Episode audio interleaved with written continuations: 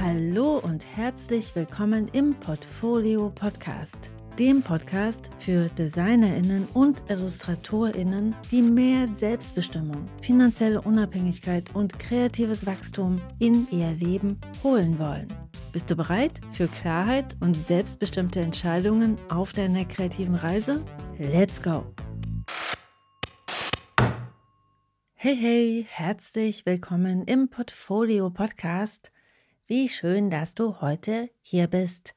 Heute habe ich Besuch im Podcast, denn heute ist Nadja Zinnecker zu Gast. Yay! Und ich freue mich sehr, heute mit dir ein ganz intensives Gespräch zwischen Nadja und mir zu teilen, in dem wir so unglaublich viele spannende Themen bewegen. Aber eins nach dem anderen, zuerst stelle ich dir Nadja mal vor. Nadja ist Illustratorin und sie arbeitet für Magazine, Werbeagenturen, für öffentliche Institutionen und für Unternehmen. Und dabei sind Editorial und politische Bildung und Corporate Illustration Nadjas Schwerpunkte. Und sie arbeitet sowohl für deutschsprachige Kundinnen als auch für US-amerikanische Magazine und Unternehmen. Dabei hat Nadja unter anderem schon für die Belz Verlagsgruppe, für das Bundesministerium für wirtschaftliche Zusammenarbeit und Entwicklung, für die Deutsche Bahn, die Deutsche Gesellschaft für internationale Zusammenarbeit, für die Freundin, das Page Magazin oder auch für die Psychologie heute gearbeitet. Weil Nadja einen wirklich kohärenten und wiedererkennbaren Stil hat, sprechen wir im Interview auch genau darüber, über Stil und welche verschiedenen Faktoren den eigenen Stil prägen und beeinflussen. Gleichzeitig ist Nadja aber auch, so wie ich, Mappenberaterin der Illustratorenorganisation und Nadja ist auch Mentorin im Mentoring-Programm der IO. Das heißt, sie betreut dort regelmäßig junge Kolleginnen beim Start in die Selbstständigkeit. Und deshalb sprechen wir auch darüber, welche Tipps und Tricks beim Berufsstart helfen, wir sprechen darüber, wie Nadja selbst Akquise macht und auch darüber, mit welchen Werkzeugen und Routinen Nadja ihre Kundinnenkommunikation und die Honorarverhandlungen gestaltet. Und zu guter Letzt geht es auch noch um Unterschiede, und zwar um die unterschiedlichen Arbeitsbedingungen und die unterschiedlichen Akquisestrategien der Bereiche Editorial versus Unternehmenskommunikation. Du siehst, das ist ein mit Wissen vollgepacktes Gespräch, und wir starten jetzt gleich durch ins Interview. Bevor es losgeht, hier noch eine kurze Randnotiz in eigener Sache. In meinem kostenlosen Newsletter, der immer parallel zur Podcast-Folge am Donnerstag erscheint, teile ich jede Woche weitere exklusive Tipps, wie du dich nachhaltig positionierst, deine Akquise professionalisierst und deine Kreativität wachsen lässt. Und wenn der Podcast Besuch hat, sozusagen, es also ein Interview gibt, dann bekommst du im Newsletter auch vom Interviewgast ein paar exklusive Tipps und Inspirationen. Anmelden kannst du dich für 0 Euro unter www.diegutemappe.de slash newsletter und aktuell bekommst du sogar noch als Dankeschön eine Ressourcenbibliothek zugeschickt. Diese wird es in dieser Form wirklich nicht mehr lange geben. Deshalb, wenn du die gern haben möchtest, dann melde dich jetzt total gern zum Newsletter an. Werbung, Ende. Und damit lass uns loslegen. Ich wünsche dir viel Spaß und ganz viele Anregungen und Erkenntnisse mit Nadja Zinnecker. Let's go!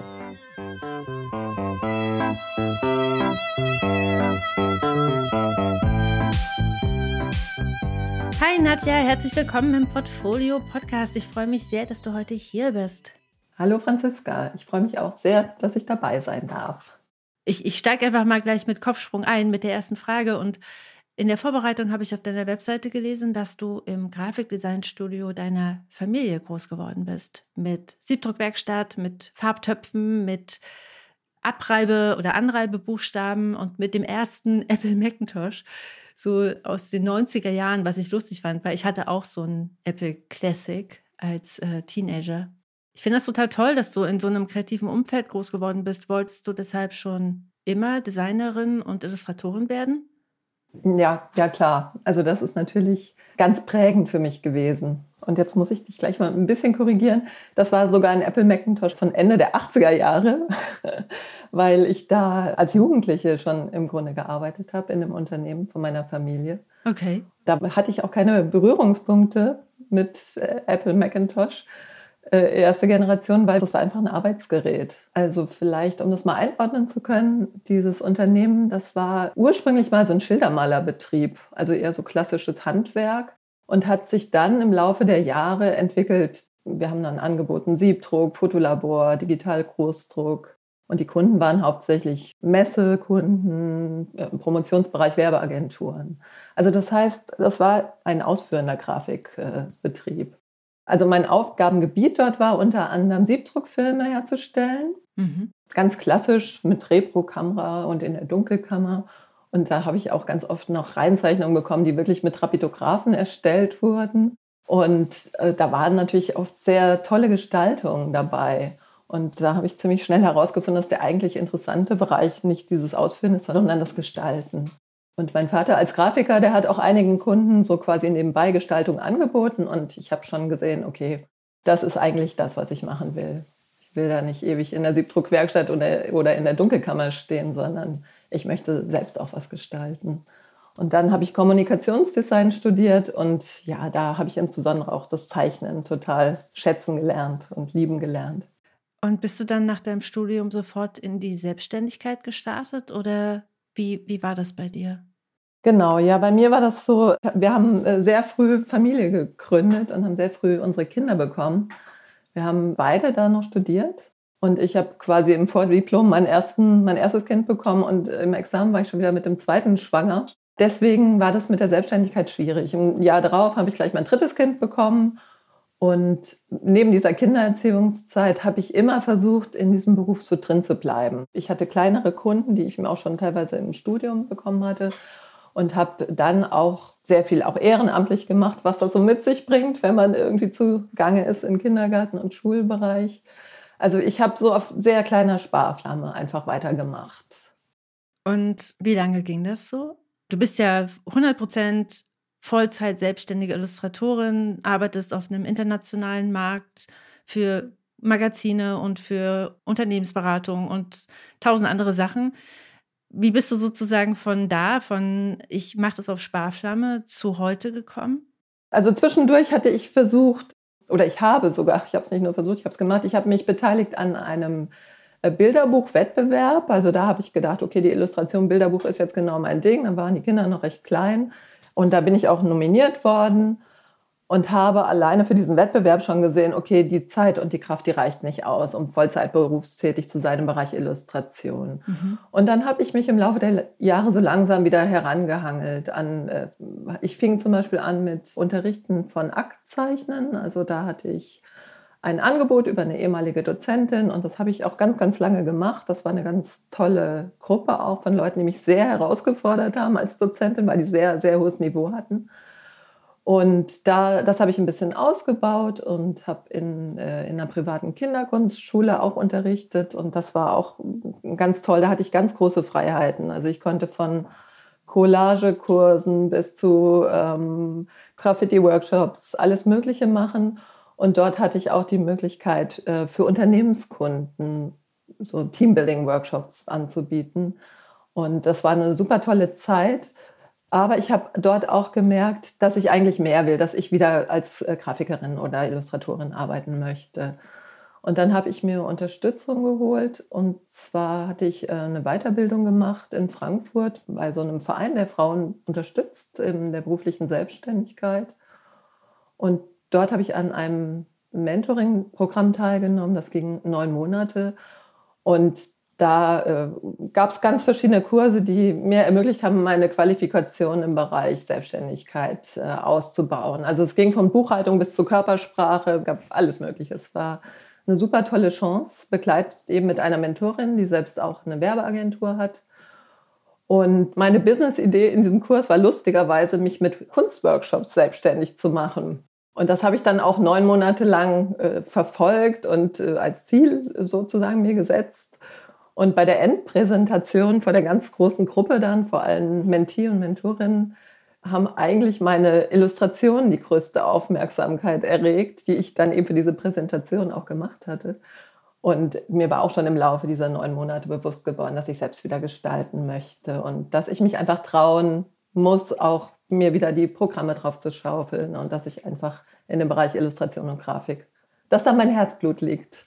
Und so bin ich über diesen Umweg dann dazu gekommen. Und ähm, ja, gestartet, also meine ersten Aufträge hatte ich tatsächlich von einer befreundeten Grafikerin bekommen. Die hatte mich gebeten, Infografiken, kleine Illustrationen, Logos zu erstellen für ihren Kunden. Das war ein Ministerium. Und ja, und das hat mir den Einstieg ermöglicht. Und dann habe ich so ganz langsam parallel dieses Grafik- und Illustrationsbusiness aufgebaut und die Unterrichtstätigkeit reduziert. Mhm. Wie lange hat das so ungefähr gedauert? Also dieser Prozess von dieser Abnabelung, von dieser Unterrichtstätigkeit, der hat etwa fünf Jahre gedauert. Also ich habe wirklich dann parallel das auch immer noch weitergemacht. War das auch eine wirtschaftliche Entscheidung? Ja, natürlich auch. Also ich habe dann ziemlich schnell verstanden, dass äh, dieser Business-to-Business-Bereich, dass ich da wesentlich bessere Honorare erzielen kann und auch einfacher.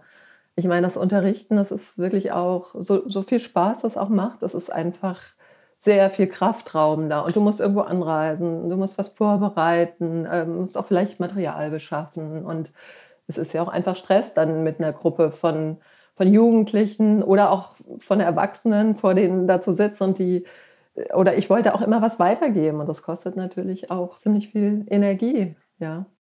Was hat dir denn am meisten geholfen, deine Selbstständigkeit dann immer weiter auszubauen, also auch den Illustrationsbereich immer weiter auszubauen? Ja, das äh, ist einfach ein ganz tiefer Wunsch. Ich glaube, das ist sowas wie so eine, ja, wie eine Leidenschaft. Das ist so eine Energie, die einfach fließt. Und ich hatte, ich habe wirklich die ganze Zeit, auch als ich unterrichtet habe und auch schon bevor ich diese Aufträge hatte äh, mit meiner Grafikdesignerin, für die ich ja dann gearbeitet habe, immer illustriert. Mir hat das auch wieder richtig, richtig viel Spaß gemacht, am Computer zu arbeiten. Habe mir Illustrator drauf geschaufelt. Früher habe ich immer noch mit Freehand gearbeitet, falls das noch irgendwelchen Hörerinnen etwas sagt. Ich kenne das noch. Ich, ich kenne das noch. Genau, und das war so auch eine Entscheidung, dass ich mir wieder Mac anschaffe und die Programme anschaffe und dass ich mich da wieder einarbeite. Und ich habe tatsächlich in der Zeit, äh, von der ich vorhin erzählt hatte, da Ende der 80er Jahre, da bestand mein Job unter anderem auch darin, dass ich zum Beispiel äh, Logos für irgendwelche Kunden in Vektoren verwandeln musste, weil die dann geplottet werden mussten. Und dafür braucht man ja diese Vektorpfade. Und das hat mir damals schon unglaublich viel Spaß gemacht. Und im Grunde arbeite ich heute noch genauso. Ja, das ist ganz lustig, dass mich das so ähm, ja nie losgelassen hat. Ja. Das ist total spannend. Ich glaube ehrlich gesagt auch, dass es ganz oft so eine Verbindung gibt. Ich hatte bei mir auch mal so einen Aha-Moment. Ich habe ja als Architektin angefangen, mit Rapidographen auf Transparentpapier zu zeichnen, mit Rasierklinge zum Wegkratzen und so. Und irgendwann saß ich so vor Photoshop. Und für mich zum Beispiel war Digitalzeichnen mit einem Grafiktablett in Photoshop, war so ein, der Himmel tut sich auf. Alles ist auf einmal so viel einfacher. Es war für mich echt so weg von analog hin ins Digitale eine totale Befreiung. Und irgendwann habe ich verstanden, dass ich im Digitalen am Ende genauso arbeite, wie ich damals auf Transparentpapier gearbeitet habe. Also ich ähm, trage auf, kratze weg. Ich habe auch vom Prinzip mir diese ganzen, meine ganzen Brushes repräsentieren vom Prinzip meine analogen Werkzeuge von früher. Und als ich das so gesehen habe, war ich, das hat mich total glücklich gemacht.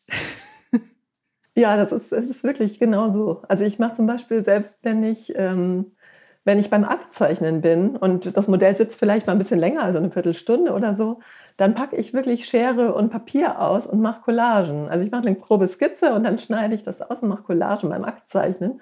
Und genauso arbeite ich im Prinzip auch mit Illustrator. Also ich zeichne vor, tatsächlich alle meine digitalen Illustrationen entstehen vorher auf Papier, also entweder mit Bleistift oder mit irgendwie mit so einem Tuschestift. Und dann äh, vektorisiere ich das und dann wird äh, fröhlich hin und her geschoben, wie bei einer Collage. Ja, dann schiebe ich Formen und Farben und ja, also diese Freude der Collage, die habe ich eben auch dann mit äh, im digitalen Bereich, wie du das geschildert hast, übertragen sozusagen vom Analogen ins Digitale. Wenn du heute so zurückblickst, was würdest du denn heute anders machen, so mit dem Start in die Selbstständigkeit? Also auf alle Fälle äh, würde ich nicht mehr ohne Bezahlung arbeiten oder mit geringer Bezahlung. Also ich würde heute wirklich von vornherein äh, kalkulieren und auch gut überlegen, wofür ich meine Zeit spendiere. Mhm. Also ich hatte wirklich einen, einen Kunden, dem habe ich wahrscheinlich noch nicht mal die Hälfte meiner äh, Stunden in Rechnung gestellt, weil ich immer dachte, ach, das macht ja auch Spaß oder das ist ein alter Freund oder so. Ne? Aber der hat damit ja auch Geld verdient, ja. Ja, das würde ich anders machen. Und ich, ich bin ja auch Mentorin im Mentoring-Programm bei der EU. Und das ist immer wirklich ein Riesenthema, Kalkulation, weil unsere Dienstleistung kann man schwer kalkulieren, da kann man nur auf Erfahrungswerte zurückgreifen. Und deswegen bin ich so eine Verfechterin von Excel-Tabellen oder von anderen äh, Zeit-Tracking-Programmen. Also ich tracke die Zeit tatsächlich, jede E-Mail und äh, jedes Gespräch mit dem Kunden tracke ich, damit ich hinterher bei der Kalkulation von neuen Aufträgen auch weiß, wie viel ich wirklich investiert habe. Und dann fällt mir die Kalkulation leichter. Und ich würde auch mit dem heutigen Wissen immer mich als Dienstleisterin begreifen. Mhm. Also, so dass ich wirklich mit dem Bewusstsein auch reingehe und das gebe ich auch da meinen Mentee ganz oft mit. Der Handwerker, der kommt, um irgendeinen Heizkörper anzuschrauben, der berechnet auch wirklich seine komplette Zeit und die Anfahrt und alles. Und meine Zeit ist genauso wertvoll. nur weil es mir vielleicht Spaß macht, ähm, muss ich trotzdem dafür bezahlt werden. Und ich habe eine lange Ausbildungszeit und ja, gerade bei Illustrationen. Natürlich hast du vielleicht eine Illustration in äh, zehn Minuten irgendwie skizziert, aber dafür hast du natürlich auch 20 Jahre Ausbildung oder Erfahrung hinter dir. Ja, total guter Hinweis. Was für Erfahrungen hast du denn gemacht mit dieser Herangehensweise? Weil ich kann mir gut vorstellen, dass jetzt einige zuhören und denken, so wie das Nadja das, das erzählt, macht es total Sinn, aber wie setze ich das denn durch? Ja, das wird zunehmend leichter, je mehr Erfahrung man hat, weil man dann eben auf diese Erfahrungswerte zurückgreifen kann. Stichwort, ich habe meine Excel-Tabelle und da schaue ich rein und da bin ich dann auch, oder ich werde dann auch so ehrlich zu mir selbst und so auch dann nachher zum Kunden, dass ich sage, ich brauche für diese Abstimmungsphasen einen halben Tag und ich brauche für die, äh, für die Skizzen einen halben Tag und für, die, für das fertige Artwork nochmal ein bis zwei Tage. Und dann kann ich das dem Kunden auch transparent machen. Und ich kann ihm auch erklären, warum es eben mehr kostet, wenn nach einer Korrekturstufe, warum ich die dann berechnen muss, diese Mehrzeit. Also ihm einfach auch klar machen, wenn er noch fünf Änderungen hat und ich sitze fünf Tage, sitze ich im Grunde dann fünf Tage ohne Bezahlung da. Also ich, ich glaube, das liegt natürlich auch ein bisschen am Gegenüber. Ne? Mhm. Also mit einem Businesskunden kann man das ganz selbstverständlich machen, weil der im Idealfall auch ein Honorar hat. Oder er sagt mir, ich habe nur Honorarsumme XY und dann kann ich sagen für mich, okay, das mache ich jetzt trotzdem und dann mache ich es ein bisschen schneller und ein bisschen weniger, wenn ich es mit ihm vereinbare, was aber nach meiner Erfahrung fast nie funktioniert. Oder der, der hat eben das Verständnis und der hat das Honorar dafür. Und wenn er es nicht hat, kann er eben auch ehrlich sagen, nee, dann kommen wir nicht ins Gespräch. Oder ich kann dann sagen, nee, es tut mir leid, ich kann das nicht machen für so wenig Geld. Bei Privatkunden, vielleicht auch noch Freunden, ist das sehr viel schwieriger. Und, und ich finde, also ich habe noch so eine ganz, so eine goldene Regel, die heißt Honorar, Ruhm oder Spaß. Und wenn von den dreien nichts dabei ist, dann lehne ich auf alle Fälle ab. Was eben auch nicht bedeutet, dass ich jeden Auftrag ablehne, der jetzt äh, kein Honorar erzielt oder nur wenig. Zum Beispiel schöne Buchprojekte mit irgendwelchen Kolleginnen oder so. Das ist ja dann Ruhm und Spaß, kann ich das dann unter der Kategorie Ruhm und Spaß verbuchen. Und dann mache ich natürlich gerne mit, ja, wenn es Freude bereitet. Aber ich denke, man kann es beim Kunden durchsetzen, den Preis, wenn der Kunde das Honorar zur Verfügung hat und wenn man das so transparent macht. Und ich habe bis jetzt auch immer den Mehraufwand bezahlt bekommen, wenn das vorher gut abgesprochen war. Ja, ich glaube, das sind ja so zwei Sachen, die du gerade erwähnt hast. Einmal die Transparenz und vielleicht auch das Einblick geben in den Prozess, damit das nachvollziehbar ist, warum das eine bestimmte Anzahl von Stunden dauert. Das funktioniert über die Erfahrung.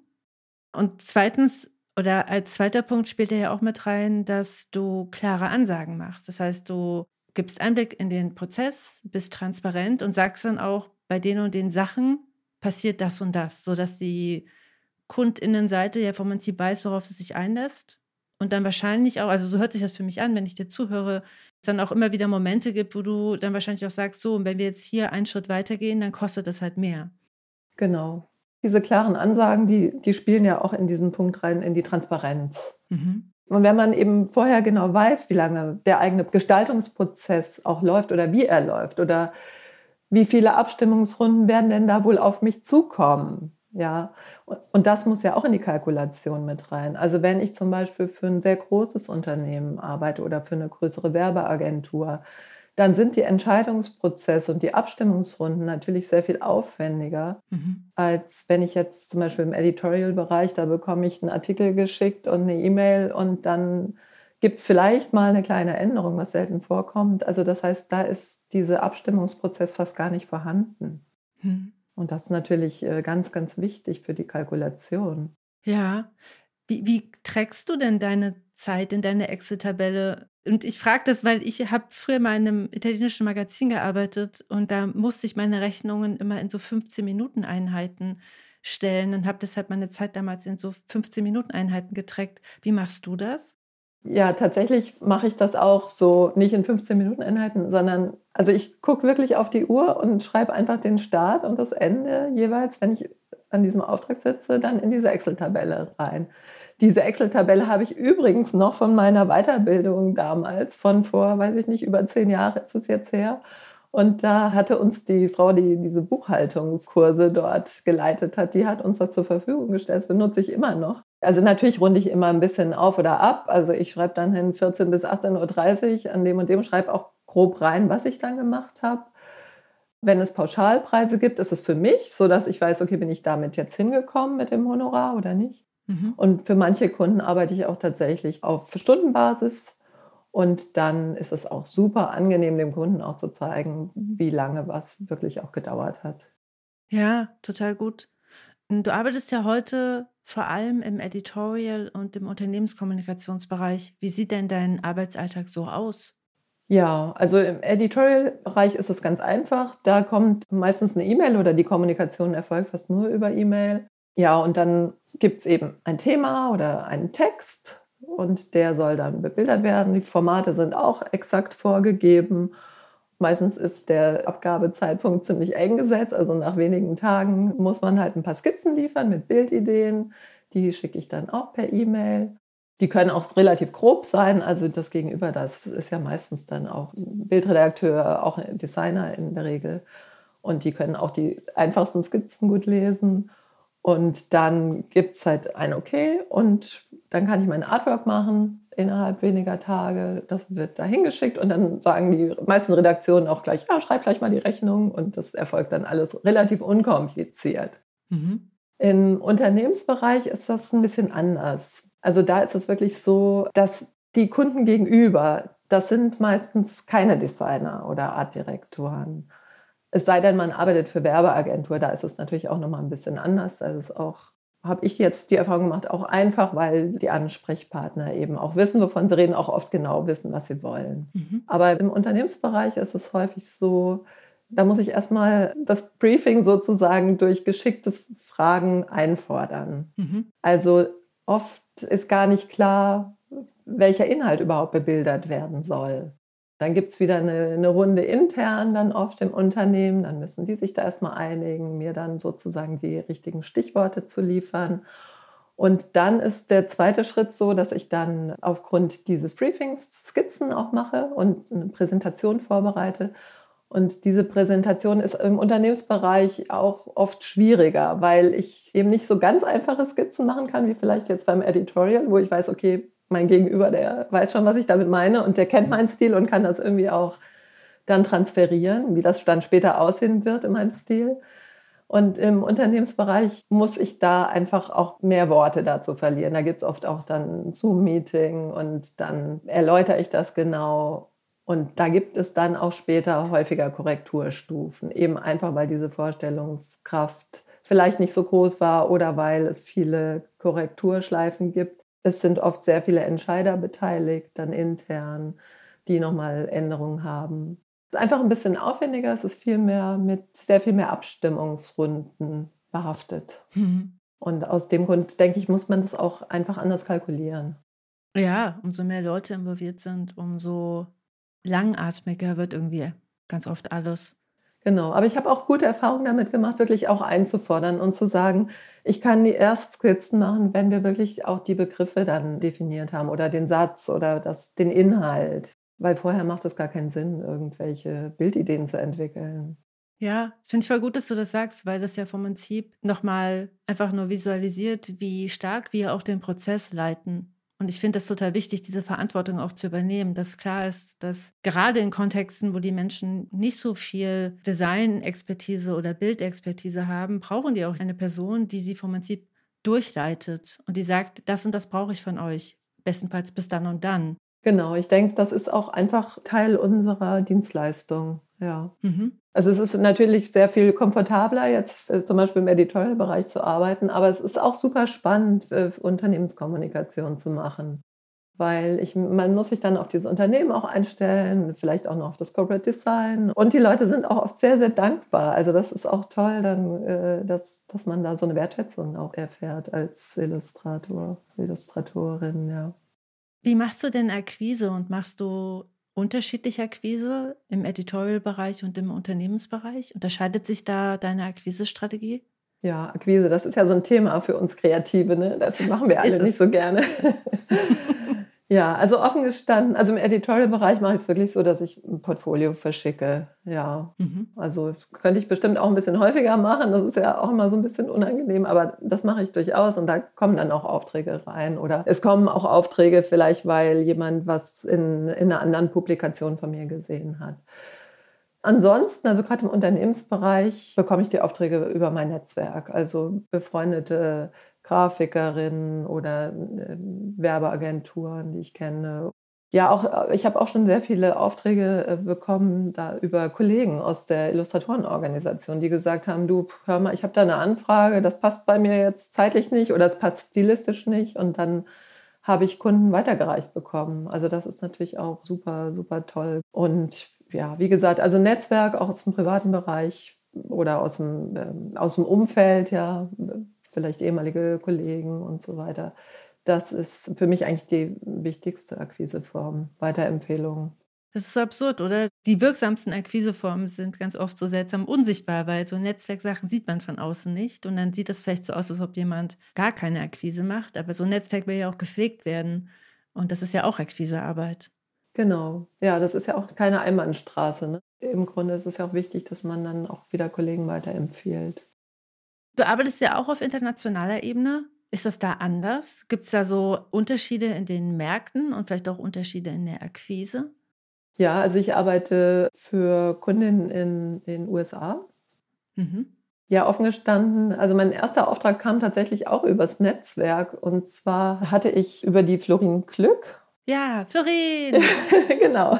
Mit der zusammen habe ich mal eine tolle Masterclass in Wien belegt mit einem amerikanischen Illustrator, dem James Young. Und hinterher hat äh, Florin zu mir gesagt, oh, deine, deine Illustrationen, die könnten doch gut passen. Und dann hat sie mir einen Kontakt gegeben in Amerika von einer ganz tollen Artdirektorin, von der Sujin Busselli, die betreut mehrere Finanzmagazine auch. Und da habe ich einfach mal was hingeschickt und dann kamen da tatsächlich Aufträge dadurch sind irgendwie andere Kunden in den USA, so ein, so ein Kleidungslabel, so ein T-Shirt-Label, auf mich aufmerksam geworden. Und da hatte ich dann auch ähm, schöne Illustrationen machen dürfen. Und mittlerweile bin ich noch auf einem US-amerikanischen, auf so einer Illustratoren-Plattform, Online-Plattform bei The iSpot. Mhm. Und dort muss ich mein äh, Portfolio tatsächlich auch sehr rege pflegen. Das wird dort schon erwartet und dann, wenn man das gut pflegt, dann kommen auch manchmal so ein paar Lizenzanfragen rein. Also da habe ich durchaus auch schon Illustrationslizenzen verkauft. Insofern kamen auch diese Aufträge mehr oder weniger übers Netzwerken. Du hattest noch nach Unterschieden gefragt. Ja, die Unterschiede sind schon groß. Ah. Also in USA ist Illustration einfach viel stärker angesehen. Oder Illustration hat einen sehr viel höheren Stellenwert. Mhm. Du bist ja da auch nicht der Illustrator oder die Illustratorin, sondern du bist da Artist. Mhm. Also das ist einfach sehr viel selbstverständlicher dort, dass man in Publikationen Illustrationen einsetzt, auch zu Themen wie trockene Themen wie die Finanzwelt. Ja, ich habe schon irgendwelche Sachen illustriert für irgendwelche amerikanischen Rentenfonds, aber diese trockenen Themen werden ganz selbstverständlich mit mit diesen verspielten und bunten Illustrationen, mit diesen künstlerischen Illustrationen ja, eingesetzt, publiziert und es wird auf diese, diese trockenen Themen durch wirklich tolle Kunstwerke aufmerksam gemacht. Mhm. Und das ist anders. Also diesen Mut sehe ich hier in Deutschland nicht so oft.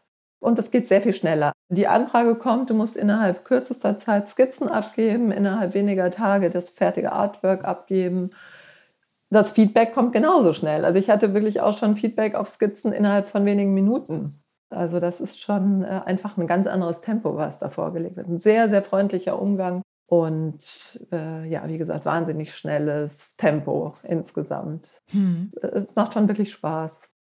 Wenn du jetzt sozusagen so einen Tipp geben würdest an KollegInnen, die sich dafür interessieren, in den Staaten zum Beispiel, also in den USA zu arbeiten, was würdest du denen empfehlen? Das ist schwierig, weil ich glaube, das war, ist ja schon ein sehr individueller Weg, den ich da gewählt habe. Ich glaube, es ist vielleicht äh, gut, sich erstmal auch vielleicht auch einen Agenten zu suchen. Das ist auch so ein Thema, was bei mir auch im Moment ansteht, wo ich auch mit Kolleginnen da gerade im Gespräch bin, die das äh, machen oder die dort einen Agenten haben. Das ist vielleicht einfacher. Mhm. Und ansonsten würde ich auch den Mut fassen, und einfach das Portfolio an Bildredakteuren, an die Artdirektoren der Magazine dort schicken. Ja. Muss man schauen, wie man da die, die E-Mail-Adressen so herausfindet. Manchmal kann man bei Instagram was finden. Ja, das ist vielleicht so ein Geheimtipp. Aber das, das dass man den Mut hat und äh, Sachen rausschickt oder auch bei Wettbewerben mitmacht. Also das ist jetzt nicht immer so mein Weg, weil ich da oft auch einfach, entweder verpasse ich die Termine oder äh, habe dann äh, nicht die Muße da, noch was einzuschicken. Aber ich glaube, dass das für viele auch ein Türöffner ist, dass wenn man irgendwie bei diesen äh, Wettbewerben, American Illustration oder was es da so gibt, äh, mitmacht, dann kann man bestimmt auch eine Menge Aufmerksamkeit generieren. Ja. Ja, das glaube ich auch. Da gibt es schon Aufmerksamkeit für. In Deutschland habe ich das Gefühl, gibt es öfters mal Wettbewerbe, das interessiert niemanden, wer da gewonnen hat. Aber das scheint mir in den USA auch anders zu sein. Da gibt es zumindest einfach sehr etablierte Wettbewerbe, die dann auch dafür sorgen, dass die ausgezeichneten Arbeiten gesehen werden. Genau, das denke ich schon auch, ja. Wir haben ja jetzt so viel über das Netzwerk gesprochen und die Bedeutung des Netzwerkes. Vielleicht nochmal so zum Abschluss, wie pflegst du denn dein Netzwerk? Man sagt das ja immer so, ja, ich habe ein Netzwerk und ich pflege das, aber wie sieht das denn konkret aus? Genau, wie so eine Spinne, die ihr Netz spinnt. Ja. Nein, ich finde, Netzwerken äh, hat ja so zwei Aspekte. Einmal ist natürlich, wie gesagt, hat man dadurch irgendwie Vorteile oder es ist einfacher und man kann sich auch über berufliche Dinge austauschen, aber es hat auch was mit Selbstbewusstsein zu tun oder auch, ja, wir sitzen alle in unserem stillen Kämmerlein zu Hause oder die meisten Illustratoren und Illustratorinnen, die ich kenne, machen das. Und da ist es einfach wichtig, sich auch mal auszutauschen und zu schauen, ah, dem geht es genauso. Oder wenn es Probleme gibt, dass man dann irgendwie Lösungsansätze vielleicht über Kollegen bekommt. Ja. Also bei mir sind jetzt auch wirklich richtige Freundschaften draus geworden. Und äh, ja, Möglichkeiten, die ich zum Netzwerken nutze oder wie ich angefangen habe, war wirklich der IO-Stammtisch in Frankfurt. Mhm. Daraus haben sich auch Freundschaften gebildet und ich gehe da auch immer noch gerne hin. Vielleicht im Moment nicht so häufig, aber immer wieder. Und das ist auch ein ganz äh, lebendiger Stammtisch, wo auch immer wieder neue, junge Kolleginnen und Kollegen kommen.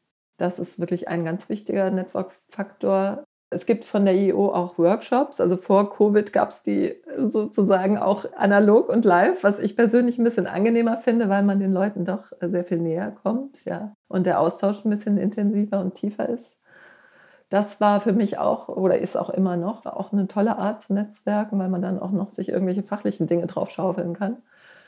In Frankfurt gibt es auch ähm, den Hessischen Kreativwirtschaftstag einmal im Jahr. Mhm. Da sind auch viele Kolleginnen und Kollegen auch aus, einfach aus artverwandten Berufen oder aus der Kreativbranche da vor Ort. Das ist auch immer ganz toll.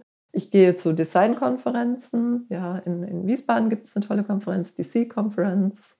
Oder ich habe mir auch schon mal gegönnt, nach Barcelona zu fliegen, zur Off-Konferenz. Das ist auch ganz toll. Mhm. Ja, und natürlich Weiterbildung. Wie gesagt, in Wien bei, bei dem Atelier Olschinski, diese Masterclass, das war für mich auch eine ganz tolles eine Netzwerkveranstaltung, neben dem fachlichen Wissen, was ich mir da drauf geschaufelt habe.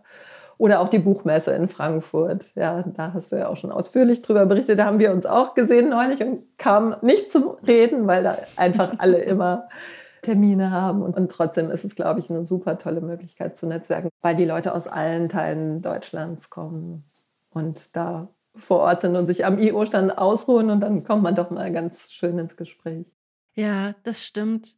Weil du es gerade gesagt hast, auch wenn das halt vielleicht nicht in jeder Stadt sozusagen geht, aber die Illustration Ladies, Florin und ihre Illustration Ladies sind halt auch ein echt guter Anlaufpunkt, wenn man einfach Kolleginnen treffen möchte und kennenlernen möchte.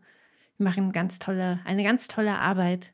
Genau, ich denke, die Florin ist da unsere Netzwerkkönigin und das ist auch wirklich Hut ab. Also ich finde das super wichtig und auch toll. Ja, das stimmt. Netzwerkkönigin Florin. Jetzt zum Schluss vielleicht noch mal zwei komplett andere Fragen. Ich beginne mal mit der ersten. Das ist ja so diese Frage, die ich gerade vom Prinzip jeder Person im Podcast stelle. Wie gehst du denn mit den KI-Entwicklungen um und mit den Veränderungen, die damit einhergehen? Also bislang macht mir das ähm, keine große Angst, auch wenn generell natürlich diese Entwicklung schon so ein bisschen äh, unheimlich ist. Und, und, im Grunde weiß ja auch niemand, wo es hingeht und wie es weitergeht. Also es wird ein riesiger Umbruch sein. Im Moment bin ich noch so der Meinung, es ist wie damals, als äh, plötzlich das ganze Grafikdesign umgestellt wurde auf diese Desktop-Publishing-Geschichte und alle Grafiker dachten, sie wären jetzt arbeitslos, was ja mitnichten geschah. Mhm. Also ich sehe es tatsächlich als Tool. Und jetzt gerade speziell in meinem Bereich, also ich habe tatsächlich auch natürlich schon mal ein bisschen rumprobiert. Und ich glaube, gerade so sehr reduzierte Illustrationen, wie ich sie ja nun mal mache, die sind, also jedenfalls im Moment noch nicht so einfach mit, mit der KI zu erzeugen. Also das ist sowas, was ich erstmal dachte, oh ja, super, das ist jetzt doch nicht so leicht. Also da bin ich bestimmt noch schneller. Mhm. Und ich denke auch, da es ein Tool ist, braucht man auch, genauso wie bei Photoshop und anderen Tools, viel Zeit und auch Know-how, um das wirklich gut einsetzen zu können. Also um am Ende qualitativ hochwertige Ergebnisse zu erzielen, braucht man ein geschultes Auge und man muss damit umgehen können. Und das muss ja auch irgendwer bezahlen. Also ich glaube nicht, dass in Werbeagenturen Leute sitzen, dann irgendwie nur noch aufs Knöpfchen drücken und hinterher kommt ein tolles Foto raus, wofür sie sonst einen Fotografen oder einen Illustratoren engagiert hätten. Von daher bin ich da noch relativ gelassen, aber generell macht das natürlich schon Sorge, ja. Ja, mich überrascht es, dass dein Stil, dass es sozusagen da schwierig ist, aber das zeigt ja auch, wie wichtig es ist, das mal selbst auszuprobieren, um das zu überprüfen. Du hast ja auch so einen super kohärenten, total wiedererkennbaren Stil. Da hätte ich gedacht, dass das eigentlich prädestiniert dafür ist, dass das generierbar ist. Ich weiß jetzt nicht, ob es andere vielleicht besser können, aber also ich habe es mehrmals versucht und lustigerweise mein Sohn, der arbeitet auch in der Werbung und der macht äh, im Bereich Film, Bewegtbild und der hatte neulich mal da so eine Schulung eben und dann musste der tagelang da irgendwelche Prompts schreiben. Und der hatte mir das vorgeschlagen, dass wir eine von meinen Illustrationen mal ganz konkret versuchen nachzubauen. Und das ist uns beiden wirklich nicht gelungen. Also da kam dann immer irgendwie so eher was Fotorealistisches raus und es war wirklich, die Ergebnisse, die waren nicht besonders toll. Und da habe ich gedacht, es ist wahrscheinlich für die KI einfacher, irgendwas im Bereich Foto zu erzeugen, weil sie da auf wahrscheinlich viel mehr Informationen zurückgreifen kann, als auf so sehr reduzierte Arbeiten, wo ja auch eine gewisse Bildidee drinsteckt. Die nimmt ja auch keine ab, diese Bildidee.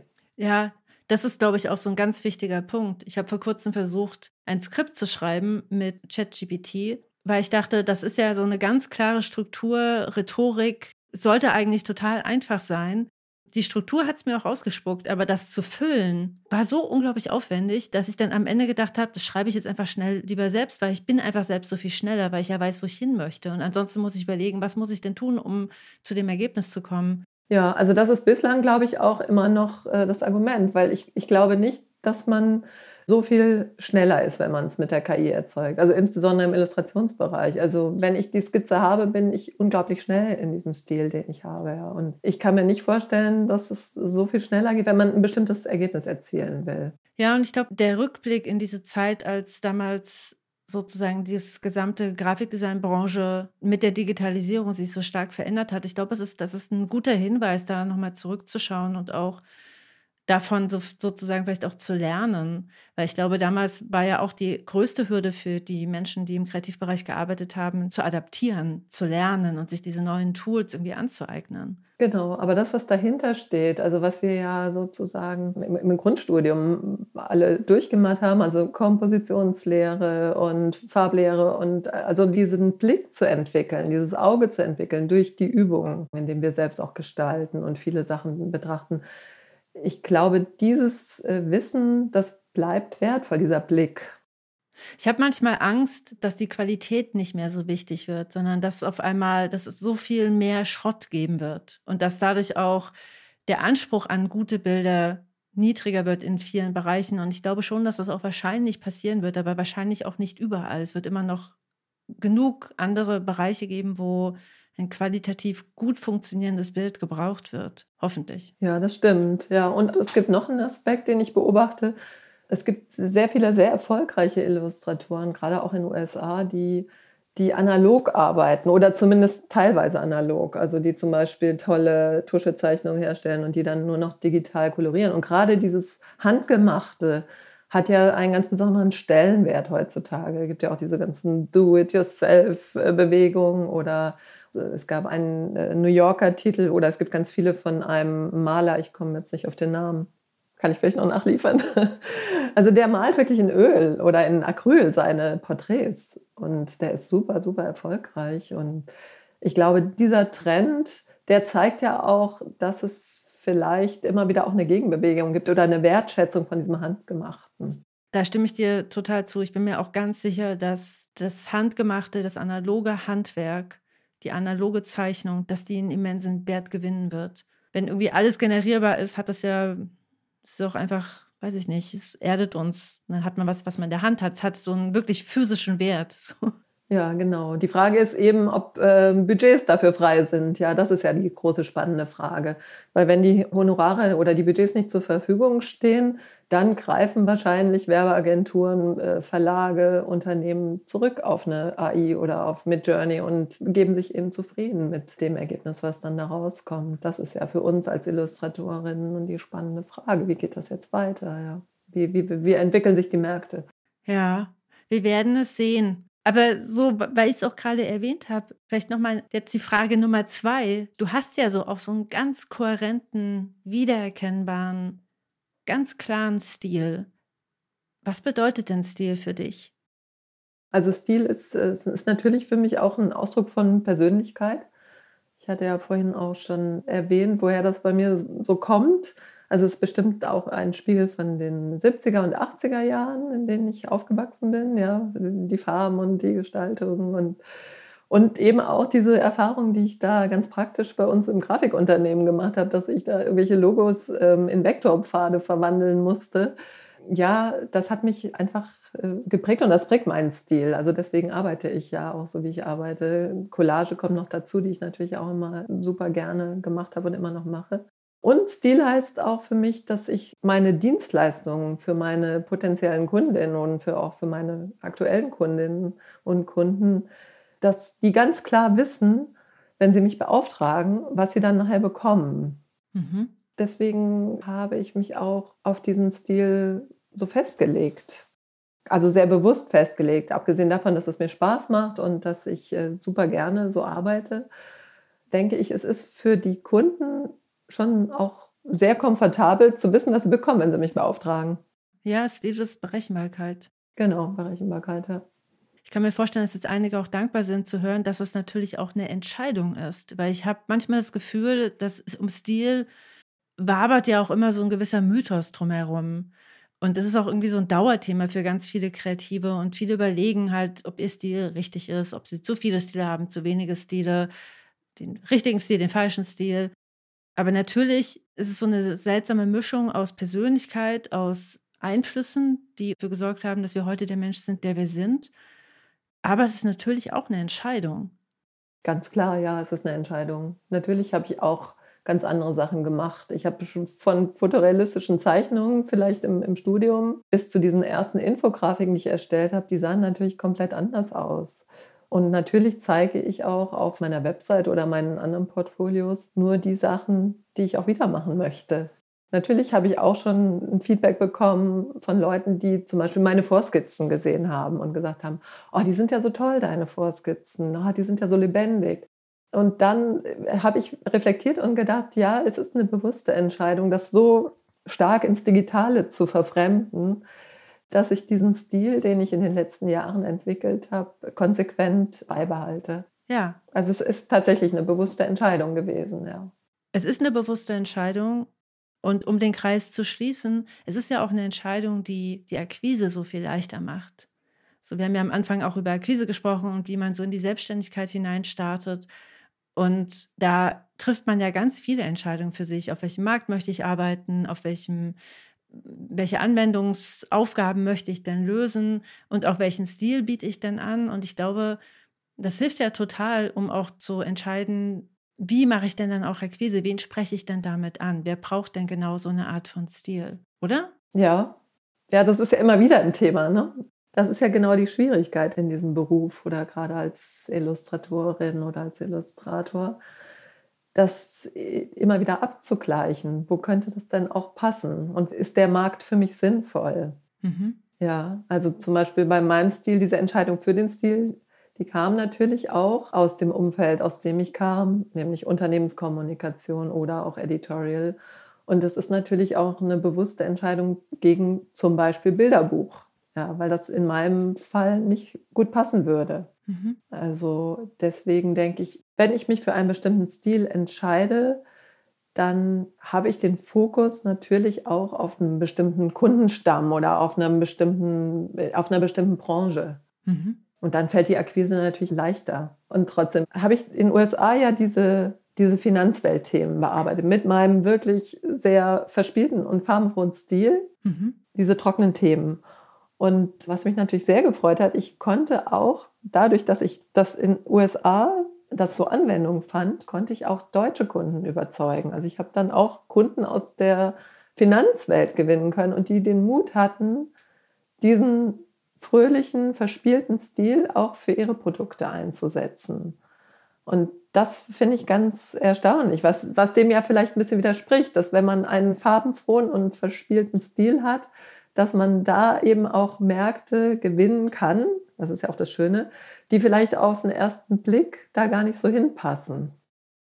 Ah, ja, in Stil spielt ja auch Trend mit rein und, und so Präferenzen für bestimmte Ästhetiken, die natürlich total Zeitgeist geprägt sind. Und ja, also das, was du beschreibst, stimmt ja so sehr. Menschen brauchen ganz oft jemanden, der sich vorher traut, irgendetwas zu tun. Dann trauen sie sich auf einmal auch. So, und dann öffnet sich auf einmal diese Tür. Genau, also ich, ich glaube, deswegen ist es vielleicht auch ganz schlau, wenn man ein bisschen mit offenen Augen und Ohren durch die Welt geht und diesen Stil nicht entwickelt im Hinblick auf einen potenziellen Markt, sondern wirklich den Stil entwickelt, weil man einfach ganz großen Spaß hat, sich so auszudrücken und gestalterisch genau so zu arbeiten, wie man arbeitet. Das ist ein schönes Schlusswort. So die Rückbesinnung auf sich selbst, weil ich glaube ja auch, dass Stil ist ja am Ende auch nur so eine Stimme, die man nach draußen gibt. Am Ende ist ja das, was alles zusammenhält, immer die Persönlichkeit der Person, die sich da gerade kreativ ausdrückt. Und du hast vollkommen recht, sich darauf zu besinnen und offen und neugierig zu bleiben, ist eh für alles im Leben eine total gute Sache. vielen, vielen Dank, liebe Nadja, dass du heute hier im Podcast warst und so viel tolles Wissen mit uns geteilt hast. Vielen Dank, Franziska, dass ich dabei sein durfte und es hat wirklich sehr, sehr großen Spaß gemacht und ich teile sehr gerne mein Wissen, weil ich denke, das ist unter uns Illustratorinnen und Illustratoren auch so üblich und macht einfach auch Spaß. Vielen, vielen Dank dafür. Bis bald. Bis bald.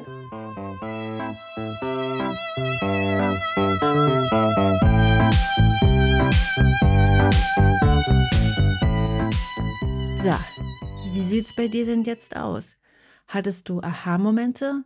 Welche Einflüsse deiner Vergangenheit bestimmen denn deinen Stil? Und wie pflegst du dein Netzwerk? Und trackst du deine Zeit? Und wenn ja, wie? Teil total gerne deine Gedanken und Fragen auf Instagram unter die gute Mappe oder auf LinkedIn. Mein LinkedIn-Handle ist Franziska Walter, alles zusammengeschrieben und Walter mit TH oder schreib mir auch gern einfach eine ganz klassische E-Mail. Mhm. Und darf ich dich hier zum Schluss noch um einen Gefallen bitten? Wenn dir die heutige Folge geholfen oder gefallen hat, dann schenke doch bitte fünf Sterne auf Spotify oder auf Apple Podcast. Das geht ruckzuck und damit unterstützt du meine Arbeit so, so sehr. Mehr als du wahrscheinlich glaubst. Und damit wünsche ich dir alles Liebe und eine schöne Vorweihnachtszeit. Am Sonntag ist ja dritter Advent. Crazy, oder? Die Zeit verfliegt. Egal wie, wir hören uns wieder nächste Woche. Ich freue mich auf dich. Bis dahin. Tschüss.